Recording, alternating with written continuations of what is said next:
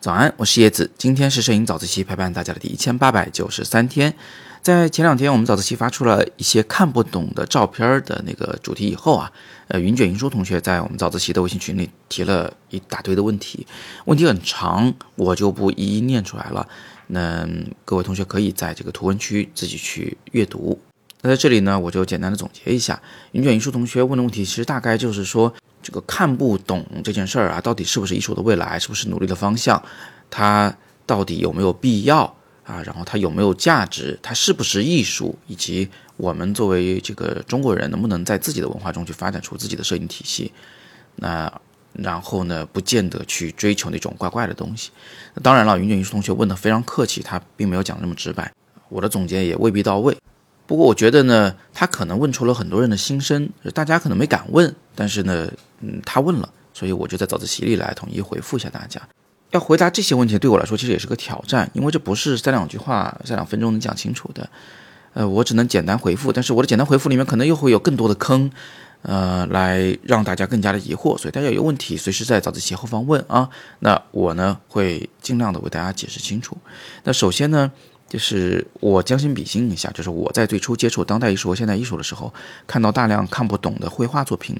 雕塑作品的时候，其实我是有点生气的，多少有点生气。就是首先我是觉得自己好像受到了排挤，我学了那么久的艺术，但是到头来我什么都看不懂。其次呢，我有种感觉就是他们在投机，我可能要花十天才能画一幅画，那他们可能花了半个小时就画了一幅了，挂在那里就号称自己是艺术品，还卖个说几十上百万，对吧？所以这也是挺让人生气的一点。再加上社会上一直有这种声音，就说他那个到底算不算艺术啊？有这样的争议，所以呢，我其实是很长时间里边比较排挤这样的艺术形式的。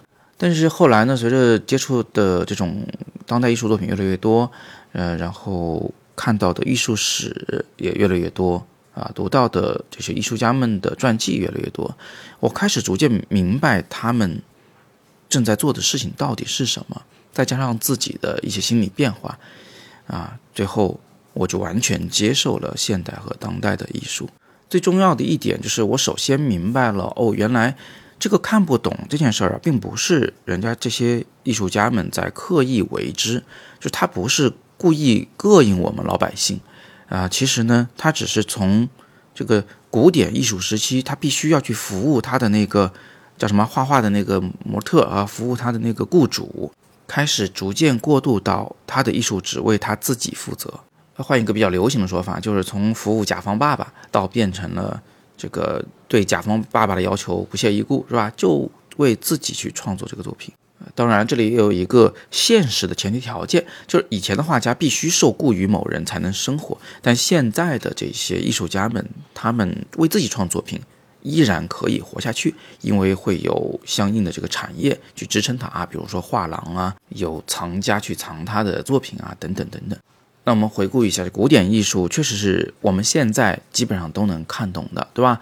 无非就是画的像和画的美这两件事情就可以了。那么我们现在的艺术家们或者说是摄影师们，难道不能就去继续干那种画的像、画的美、拍的好看、拍的这个让所有人都喜欢的这种事情吗？可以呀。没有问题呀，现在依然有绝大部分的摄影师都是在做这件事情，还是在尽可能的把风光拍得更美一些，把人物拍得更美一些。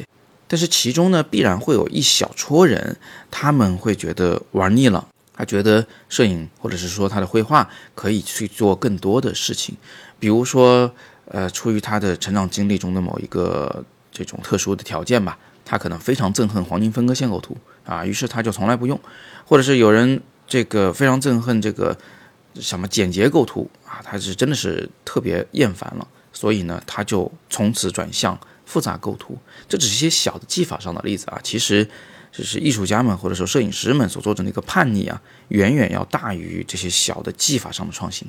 那从现代艺术开始呢，其实就是艺术作品就已经让人看不懂了，更何况到了现在这个当代艺术领域，就会有更多的人可能对作品没有感觉。啊，或者是觉得像我一样啊，觉得自己被排挤了，嗯，心里面是多少有点不悦的。但是与此同时，也不能忽略，有一小撮人是真的深深深深被他们的作品打动了。这种打动是真的直指人心的，它可能远比那种呃古典艺术作品挂在美术馆里的那种名作要打动的人的多。你可能偶尔在一个不知名的小画廊里见到一个当代的作品，在那泪流满面，哎，那是你很难在达芬奇的《最后的晚餐》前觉得真的有什么触动啊，除了赞扬他的极为精湛的技法。所以艺术领域啊，是时常会有巨大的叛逆发生的。啊，有后人恨不得对前人咬牙切齿，想要完全推翻前人的这个艺术理论的体系，啊，他们也确实都这么做了，所以一波一波的艺术思潮就是这么下来的。我们其实很享受这种叛逆的过程，倒不是说一脉相传有什么不好，或是搞破坏就一定是好的。嗯，怎么说呢？就是这种感觉，就是我们一次又一次的在进一步的去探讨，我们不服输，或者是我们。不那么轻易的去认可以前的权威啊，现在的权威，就总之就是这个个体的价值啊，在变得越来越被重视。从根本上来说啊，我觉得艺术家反叛的也不是什么别人，他主要反叛的还是他自己啊。所以通过今天早自习啊，我是特别希望能跟大家这个多少说明白一点这个事儿，就是没有人想膈应大家，他们只是想当他自己而已。但是因为人的观赏是自由的啊，没有人强迫您去看任何人作品，所以您也可以非常自我的去选择自己喜欢的作品。那一些呃非常唯美的作品也是很好的作品啊，这点我们并不否认。好，最后让我来做一个总结。那首先呢，看不懂这件事儿，它已经不是艺术的未来了，它是艺术的当下，尤其在国际艺术界。第二呢，看不懂不是艺术家在刻意为难大众，而是把自己。的表达，把自己的思想、把自己的这个个性摆在了第一位，把别人的看法摆在了第二位。那第三，看不懂不是绝对的，仍然会有一些人能看懂那一些作品，而且有强烈的共鸣。所以从这点上来说，我们应该纠正“看不懂”三个字，更准确的说法是没有期待所有人都能看懂。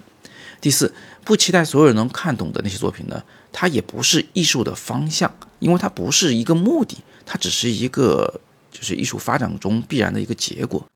第五，表达自我、表达情绪、表达思想的，它就是艺术，这一点确认无疑。那么这里我们要特别注意，不能把艺术和工艺美术搞混。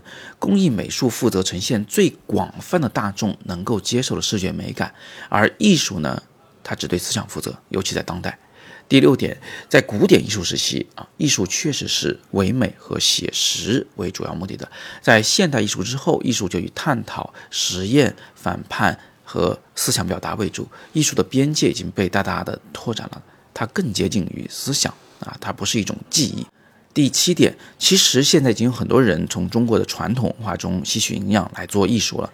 摄影方面的成功案例在国际上可能不够突出，但是在当代艺术方面，泉州的这个号称自己是亚洲农民的蔡国强就是一个很好的例子啊。他的艺术作品里是有非常深厚的这个中国传统文化的根基的。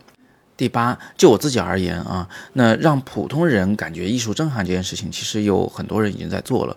我也曾经做过太多年，十几年啊，有些腻了。所以现在的感觉是我更喜欢做点自己喜欢的事，自己想做的事。所以我也把我的自我摆在第一，把大众对我的评价摆在了第二。第九点，为什么做大众喜欢的就容易腻呢？这是一个很根本的问题，因为。大众喜欢的作品大多只需要在视觉上取悦就行了，构图、光线、色彩层面去取悦就行了。这三个层面的工艺美感它是有天花板的。一旦你的艺术作品能够到达这个天花板，那你就再也无事可做了。这是一个非常可怕的感觉。我想引用极简西方艺术史中的一句话，就是让人类去追求一个可以达到满分的事情，是一个莫大的诅咒。我们。其实曾经为此努力过，比如说，在这个古希腊时期的艺术，在文艺复兴时期的艺术，都是已经达到满分了。这会让后人非常的惶恐啊，他们再也无法超越那些大师，他们再也没有价值了。所以呢，唯有去探讨和表达思想这件事情啊，它是没有满分一说的，是可以永无止境的。所以我们会觉得在这个领域里，其乐无穷。好，那么以上呢就是对云卷云舒同学的这个长长的问题的长长的回复。那各位同学，如果是想试着去了解一下，就是国际艺术界现在到底在干些什么，试着去理解，这其实是有一个比较漫长的过程的。我有两个建议，一个呢是可以多读读这个艺术史，不是古典的艺术史啊，是要从古典一直写到当代的这种艺术史。另外呢，还有一个比较简单的方法，就大家可以多听听我的有关审美的讲座。你可以在语音下方那个黑色的卡片戳进去，成为我们超级会员。那里面的讲座基本上都是跟审美的提升有关系啊。还有呢，就是咱们阅读原文中啊，给大家放了一个课，是我很精华的一个课程，叫做《马格南教了我什么》。那个是完整的给大家展现了我的摄影。从比较老派的风格突然转向比较现代的风格的一个分水岭，到底是如何发生的？啊，阅读原文中马格南教了我什么？那个课其实是非常值得大家去看一看的。那如果你还是不满足，想用身体直接来体会一下，到底怎么样创作所谓的艺术作品？啊，我们现在的艺术作品创作到底跟古典的艺术作品创作有多大区别？我的自己的摄影到底在不在正道上？那么还是欢迎你参加我的工作坊，我会带你全程体验这件事，并且就在三天之内创作出更当代的、更有价值的艺术作品来。工作坊就在北京举办，是五一期间三天时间，仅剩三个名额，各位预报重塑。怎么报名呢？就在今天的第二条图文链接中，或者是语音下方的那个海报，扫码进去，在那里你可以看到课程的完整的介绍。